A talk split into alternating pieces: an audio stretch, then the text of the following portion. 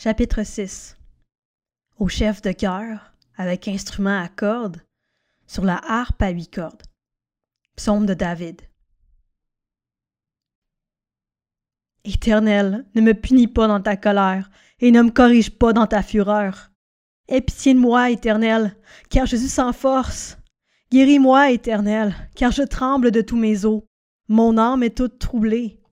Et toi, Éternel, jusqu'à quand me traiteras-tu ainsi? Reviens, Éternel, délivre-moi, sauve-moi à cause de ta bonté. Car dans ta mort, on n'évoque plus ton souvenir. Qui te louera dans le séjour des morts? Je m'épuise à force de gémir.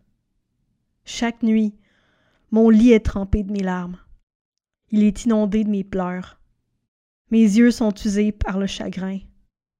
Tous ceux qui me persécutent les affaiblissent.